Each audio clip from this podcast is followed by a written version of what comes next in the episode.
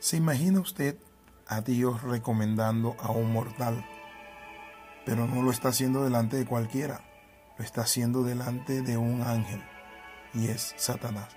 En el libro de Job capítulo 1 dice la palabra del Señor, que vinieron los hijos de Dios, y entre ellos Satanás, y se presentaron ante Dios. ¿Y saben qué hizo Dios? Dios, como Padre, que está contento, agradecido y orgulloso de su Hijo, no el orgullo desmedido de los hombres, sino el orgullo santo, le dijo a Satanás, ¿has visto cómo me sirve mi siervo Job? Es íntegro, apartado del mal, temeroso, irreprensible. Y a todo esto, Dios le está diciendo a Satanás, un mortal está haciendo lo que tú debiste hacer. Es interesante, pero Dios nos promociona. Ahora la pregunta que le hago es, ¿cómo Dios nos promociona? Bienvenido a este devocional titulado Promocionados por Dios. La forma en que Dios promociona a los hombres es a través del trato, del sufrimiento, a través de las luchas, las batallas, las pruebas. Y saben, lo hace para que el hombre crezca a la estatura de la plenitud de Cristo. En 1 Pedro 3, 14 al 17 dice, Mas también si alguna cosa padecéis por causa de la justicia, bienaventurado soy. Por tanto, no os amedrentéis por temor de ellos, ni os conturbéis. Sufrimos, mi amigo, para que Dios lleve a cabo un proceso en nuestra vida, y el sufrimiento tiene propósito, y uno de ellos es que en el sufrimiento Dios baja nuestro orgullo, cuando nos humilla, cuando trata con nosotros. En 2 Corintios 12, 7 el apóstol dice, para que las grandezas de las revelaciones no me exaltase desmedidamente, me fue dado un aguijón en mi carne. El apóstol Pablo vio su aguijón como un instrumento permitido por Dios para ayudarle a mantenerse con un espíritu de humildad y dependencia en el Señor, porque había recibido muchas revelaciones especiales que había visto él, noten esto, en el tercer cielo.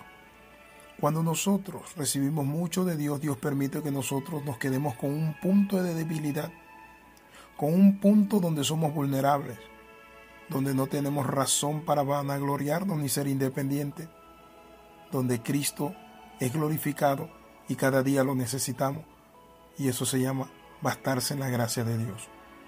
La otra razón por la cual Dios nos lleva a la exaltación o a la promoción, ¿saben? Dios nos lleva a través del sufrimiento, porque el sufrimiento es una herramienta de enseñanza. Dios amorosamente y fielmente usa el sufrimiento para desarrollar justicia personal, madurez, pero también nuestro caminar con Él nos hace más humilde. Y es en este sentido donde el sufrimiento es diseñado, en primer lugar como disciplina, disciplina por el pecado para hacernos volver a la hermandad, a la fe, a congregarnos, a buscar de Dios. Por medio de la confesión genuina, nosotros somos restaurados.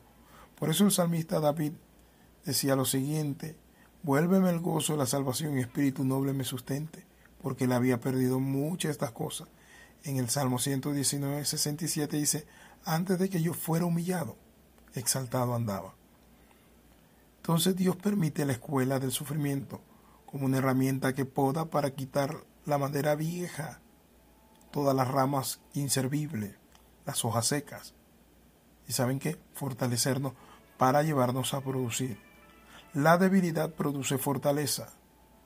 ¿Y saben qué? Cuando nosotros somos débiles, entonces somos fuertes. Dios usa toda esta herramienta para quitar los pecados de ignorancia, las actitudes que muchas veces nosotros nos vemos, los valores inmaduros.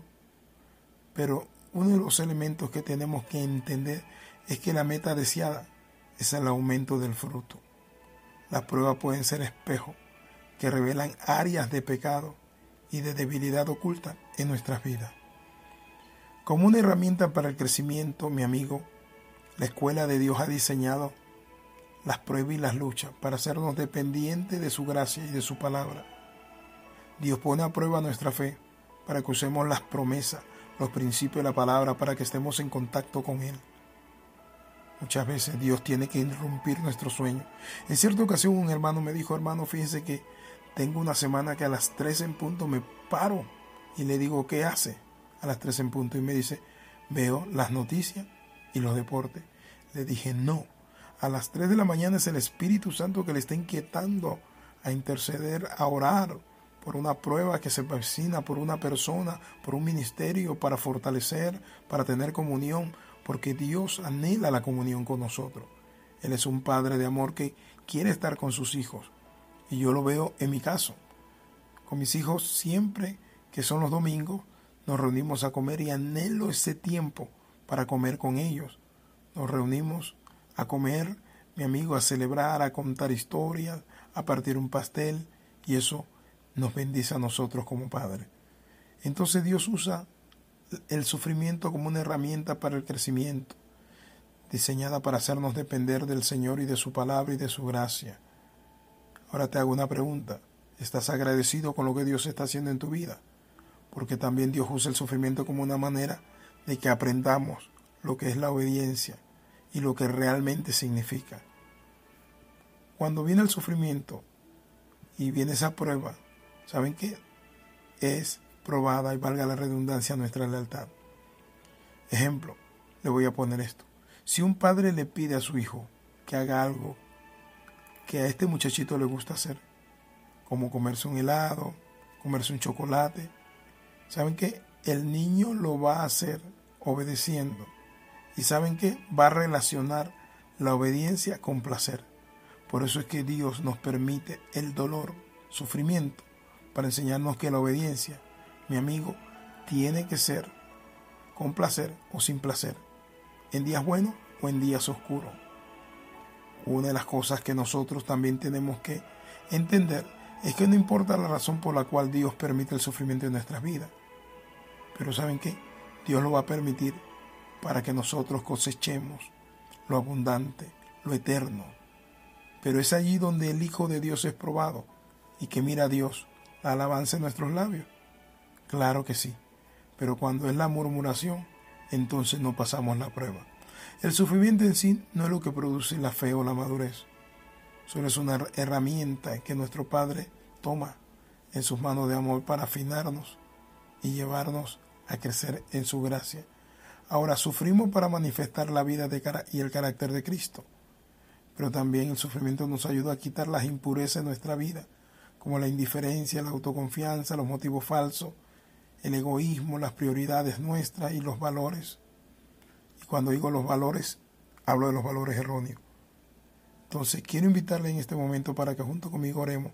Padre, en el nombre de Jesús, Dios mío, Padre, gracias por las pruebas que han permitido, Padre Santo, usted que lleguen a mi vida y que han permitido esas pruebas que yo crezca y madure y desarrolle el carácter de Cristo. Amén y amén. Escriba palabra de transformación arroba yahoo.com e inscríbase y suscríbase al canal de YouTube Palabra de Transformación. Bendiciones de lo alto.